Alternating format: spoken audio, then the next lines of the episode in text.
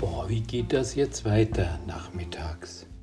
Kapitel 11 Zwölf Japaner im Aquarium Am frühen Nachmittag legte sich die Hitze wie eine glühende Glocke über die Stadt und über das Land. Tarzan und Glöschen fuhren mit ihren Rädern los. Glöschen schwitzte. Schon auf halber Strecke kriegte er ein puterrotes Gesicht und ganz dicke Augen. Tarzan fuhr jetzt langsamer, um seinen Freund nicht abzuhängen. Am Minigolfplatz, wo sie sich verabredet hatten, wartete Karl. Gabi, Gabi käme wohl auch gleich, meinte er, und schob seinen Kaugummi in die andere Backe. Unter den Bäumen war es schattig, Fliegen summten hoch über der Stadt, setzte sich eine Düsenmaschine zur Landung an. In den verkehrsarmen Straßen machte sich eine träge Stille bereit, wie es typisch ist an heißen Tagen zur Mittagszeit. Da ist sie, sagte Glöschen. Gabi radelte auf ihrem Klapprad heran. Sie hatte ihre blaue Jeansmütze auf, die goldenen Haare flatterten im Fahrtwind. Oskar war an der Leine und hechelte neben ihr her. Tarzan sah auf die Uhr. Es war 14 Minuten vor zwei. Das lässt sich gerade noch schaffen. Sie beeilten sich, auch Glöschen. Er speckte sicher dabei ein halbes Kilo ab. Als sie den Zoo erreichten, war er außer Puste, sagte aber nichts, um sich vor Gabi nicht zu blamieren. Ihr machte das schnelle Fahren nichts aus. Der große Zoo beherbergte viele Tierarten. Ein Besuch war immer klasse. Aber heute hatten die Kinder keinen Gedanken dafür. Ihr Interesse galt heute nur dem Aquarium, einem dreistöckigen Haus. Es stand an der Schmalseite des großen Geländes, hatte zwei Eingänge und Gitter vor den Fenstern. Damit die Krokodile nicht abhauen können, hatte Karl mal scherzhaft gesagt. Es war fünf Minuten vor zwei. Oskar legte sich auf den Gehsteig und ließ die Zunge herausbaumeln. Also wie verabredet, sagte Tarzan. Karl, du postierst dich am vorderen Eingang und bewachst unsere Räder. Klößchen übernimmt den hinteren Eingang. Gabi und ich, wir beide gehen zu den Tintenfischen. Da hinten ist es wenigstens schattig, stöhnte Klößchen. Er zog sein Taschentuch hervor und wischte sich über die Stirn. An der Kasse löste Tarzan Eintrittskarten für Gabi und sich. Kinder unter 14 Jahren zahlten nur die Hälfte. Trotzdem war es teuer genug. Hunde durften auch hinein und Oskar begann gleich an den Wänden zu schnüffeln. In den unbeleuchteten und fensterlosen Gängen war es kühl. Zu beiden Seiten lagen die riesigen Aquarien, waren fest in die Wände eingebaut mit Panzerglasscheiben, die dem mächtigen Wasserdruck standhalten mussten. Die Aquarien waren beleuchtet. Alles Licht kam von dort. Es gab ein Süßwasser- und ein Meerwasseraquarium. Im Vorbeigehen sahen Gabi und Tarzan australische Lungenfische, silbrige Salmler, 30 Pfund schwere Karpfen, einen gepfleckten Panzerkopfwels, den sehr seltenen Löffelstor und die nur fingerlangen Schlammspringer, die an Afrikas und Asiens Küsten beheimatet sind. Richtig gruselig, meinte Gabi, diese Stille und das grünliche Licht. Man fühlt sich, als wäre man selbst unter Wasser. Da möchte ich aber nicht jedem begegnen, sagte Tarzan. Sie waren jetzt in der Meerwasserabteilung und Tarzan deutete dabei auf den meterlangen Seewolf. Das ist ein Fisch, obwohl er Wolf heißt, mit einem bulligen Schädel. Mit seinen starken Zähnen zertrümmert er mühelos die Schalen von Austern, stand auf dem Schild neben seinem Aquarium. Der ist sogar ein Feinschmecker, Gabi lachte. Dabei sieht er ja aus wie ein Grieskram. Die Abteilung war fast leer. Nur bei dem Fledermausfisch stand ein älteres Ehepaar und erfreute sich an dem seltenen Anblick. Der Gang machte eine Biegung. Jetzt sahen sie die Tintenfische in ihrem großen Aquarium. Einige lagen ganz still im Sand, andere bewegten sich träge.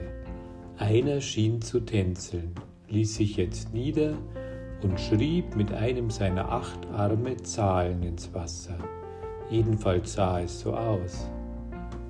Puh, sagte Gabi, bin ich froh, dass Rückenschwimmen meine Disziplin ist.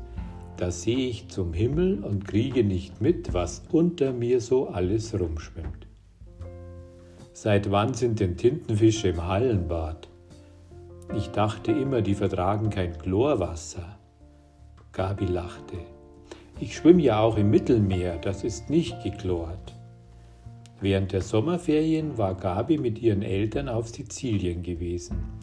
Dort hatten sie Tintenfische gesehen, aber nicht beim Schwimmen, sondern auf den Fischerbooten, die abends vom Fang heimkehrten. Wieder sah Tarzan auf die Uhr.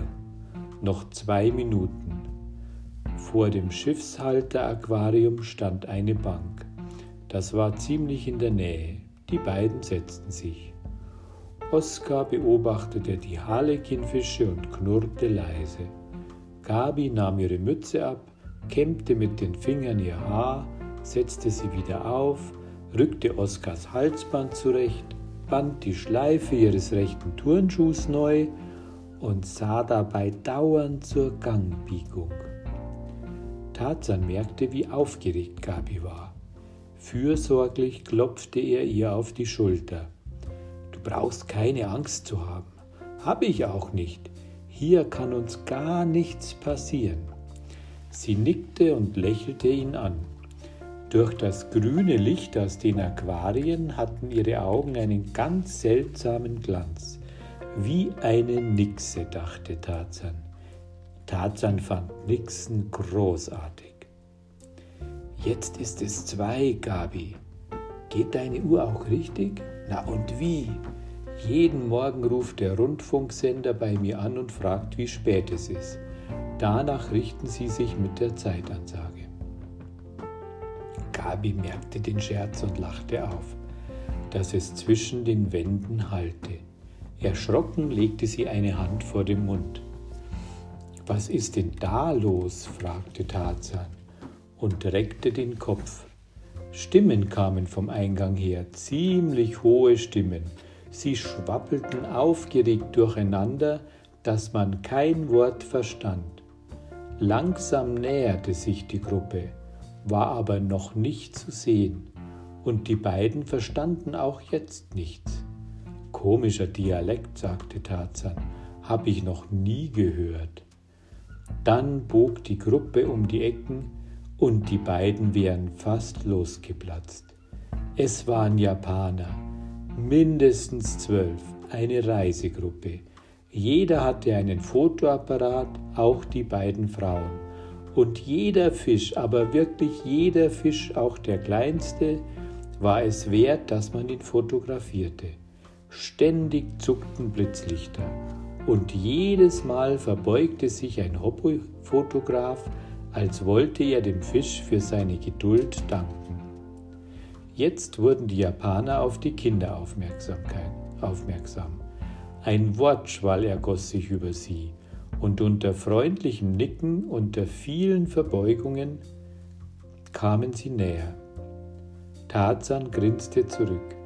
Gabi machte ein hilfloses Gesicht. Oskar knurrte vernehmlich. Grrr, grrr. Was sagen Sie? fragte Gabi verzweifelt. Dass es ein sehr schönes Aquarium wäre, ob es uns gehörte, und ob Oskar ein Seehund sei oder nur ein behaarter Fisch. Tarzan grinste.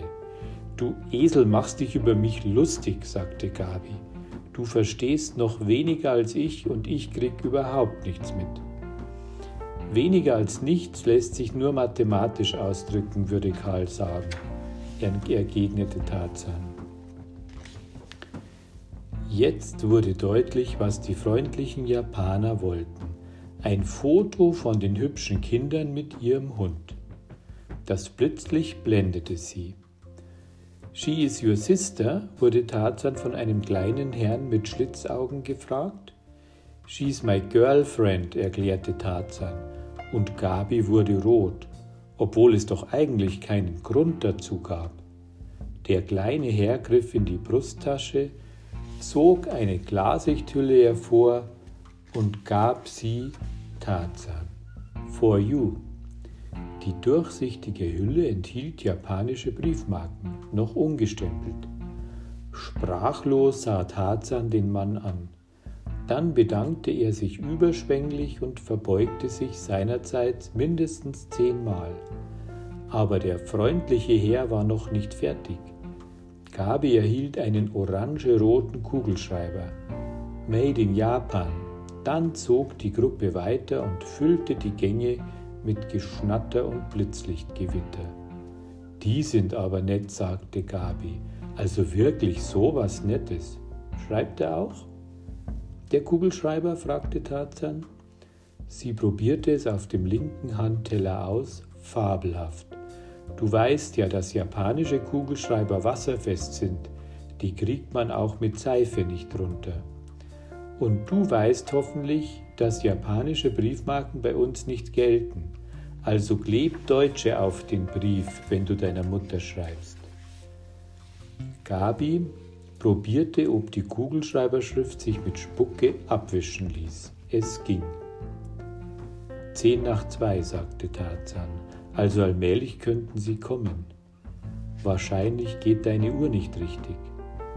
Tarzan hielt sie ans Ohr, horchte angestrengt und nickte schließlich. Du hast recht, sie tickt etwas schnell. Wenn du mich dauernd veralberst, hetze ich Oskar auf dich. Um Gottes Willen, das riskiere ich lieber nicht. Oskar lag vor den beiden auf dem Boden, legte den Kopf zwischen die Pfoten und wedelte freundlich mit seinem Stummelschwanz. Die Marken schenke ich Karl, sagte Tarzan, der sammelt doch Briefmarken. Nach einer Weile stand er auf. Ich bringe sie ihm, dann hat er was, worüber sich freuen kann.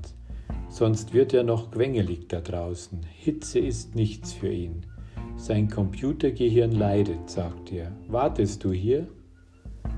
Gabi wollte warten. Tarzan ging also zur Kasse und sagte dem Mann dort, dass er nur noch rasch nach seinem Rad sehen wollte, aber gleich wiederkäme.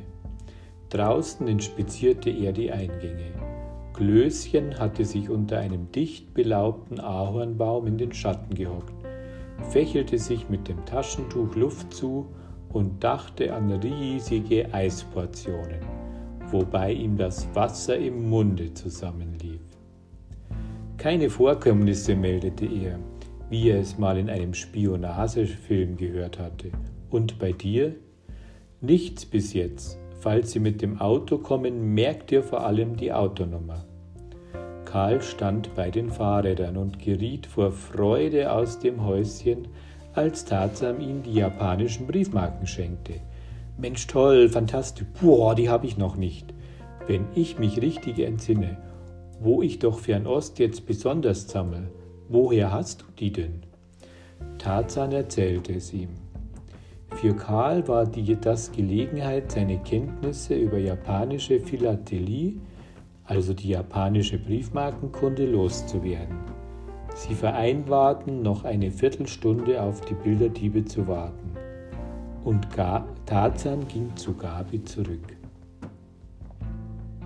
Als er um die Gangbiegung kam, sah er, dass ein Mann bei ihr stand. Er war groß, hatte ein weiches, aufgequollenes Gesicht mit dicken Lippen und schütteres Haar. Während er redete, sah er Gabi unverwandt an und bewegte die Hände, als knete er etwas. Gabi schien ihn nicht zu beachten, ihre Miene war abweisend. Und wenn du mitkommst, kleines Fräulein, hörte Tarzan, zeige ich dir meine beiden Hunde, einen Dobermann und einen Pekinesen. Wenn die miteinander spielen, sowas hast du noch nicht gesehen. Der Dobermann wird sie in die Hose beißen, sagte Tarzan laut, wenn sie nicht gleich verschwinden. Der Mann drehte sich um. Er hatte tückische Augen. Wer bist du denn? Fragen Sie lieber, wer der Vater dieses kleinen Fräuleins ist, meinte Tarzan. Der ist nämlich Kriminalkommissar. Würden Sie uns bitte Ihren werten Namen nennen, dann lässt sich ja feststellen, ob Sie Polizei bekannt sind und vielleicht öfter mal fremde Kinder ansprechen. Der Mann kriegte ein rotes Gesicht vor Wut. Unverschämter Lümmel, zischte er, drehte sich um und ging eilig zum Ausgang. Gabi atmete auf. So was Ekliges. Der wollte mir doch tatsächlich Bonbons anbieten und ob ich mit zum Zoocafé käme, Kuchen essen. Dann hat er geredet und geredet. Ich habe überhaupt nichts mehr geantwortet. Sein toller Sportwagen stünde draußen, hat er dann gesagt, ob ich mitfahren wollte zu seinen Hunden. Dass der keine Hunde hat, darauf kannst du wetten höchstens Flöhe. Schlimm, schlimm. Kleinere Mädchen, die noch nicht so aufgeklärt sind, fallen doch auf so eine Type glatt rein. Meine kleinen Geschwister wissen alle, dass sie sich vor so einem netten Onkel vorsehen müssen. Hat ihnen mein Vater eingeimpft. Geh nie mit solchen netten Onkeln. Tarzan dachte über den Kerl nach und kriegte es mordsmäßig mit der Wut. Wenn der Gabi etwas angetan hätte, unvorstellbar. Da hätte die Fairness bei mir aufgehört, dachte er.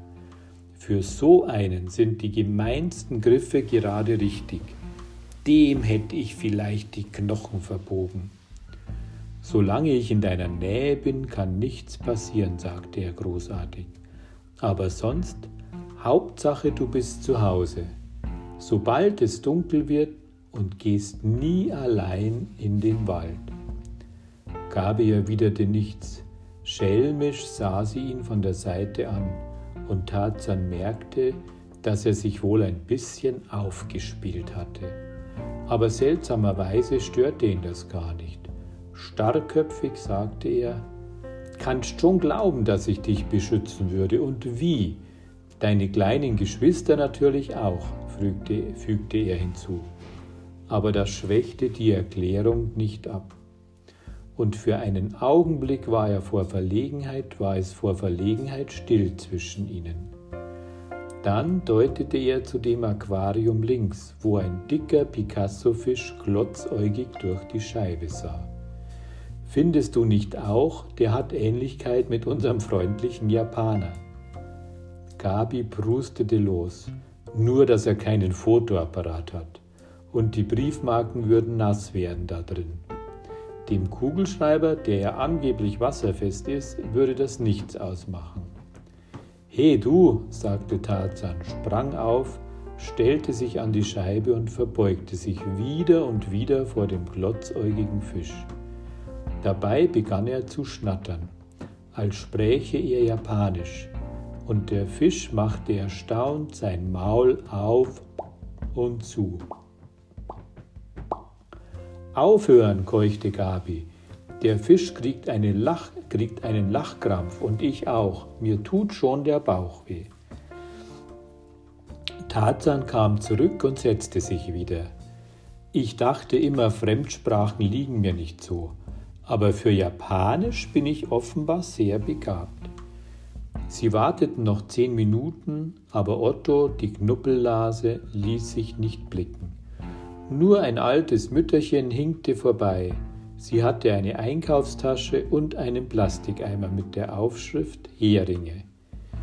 Tarzan sah ihr nach, ob die sich vertan hat, ob sie denkt, sie ist hier im Fischgeschäft. Vielleicht fragt sie uns gleich, was 100 Gramm Katzenhai kosten sollen. Gabi kicherte. Sie kicherte immer noch, als sie schließlich zurückgingen. Jetzt noch zu warten wäre sinnlos gewesen. Es war schief gegangen. Tarzan, der vor Enttäuschung ganz still wurde, konnte sich nicht erklären, wieso. Hatten sie sich doch geirrt gestern Abend? War Knuppelnase, Knuppelnase ein harmloser Mann, der nichts mit Bilderdieben zu tun hatte? Aber sein Benehmen an der Wurfbude und der wimmernde Motor, den Tarzan ganz sicher erkannt hatte, und dann die Beschriftung des Wagens, Eddies Eisbar, so viele Eddies gibt's doch nicht. Eigentlich ist noch gar nichts verloren, sagte Tarzan dann, als sie zu viert vor dem Aquarium standen und ratlos waren. Und ich sehe nicht ein, wieso wir darunter leiden sollten wenn die ihre Verabredungen nicht einhalten. Er lachte. Den wichtigsten Hinweis haben wir ja. Welchen denn? fragte Klößchen, der so schrecklichen Durst hatte, dass er kaum noch klar denken konnte. Na, Eddies Eisbar, antwortete Tarzan. Klößchen bewegte die Lippen, als lecke er bereits. Warum fahren wir denn nicht hin zu Eddies Eisbar? Wir sind ja bereits unterwegs, sagte Tarzan und schwang sich schnell auf sein Rennrad.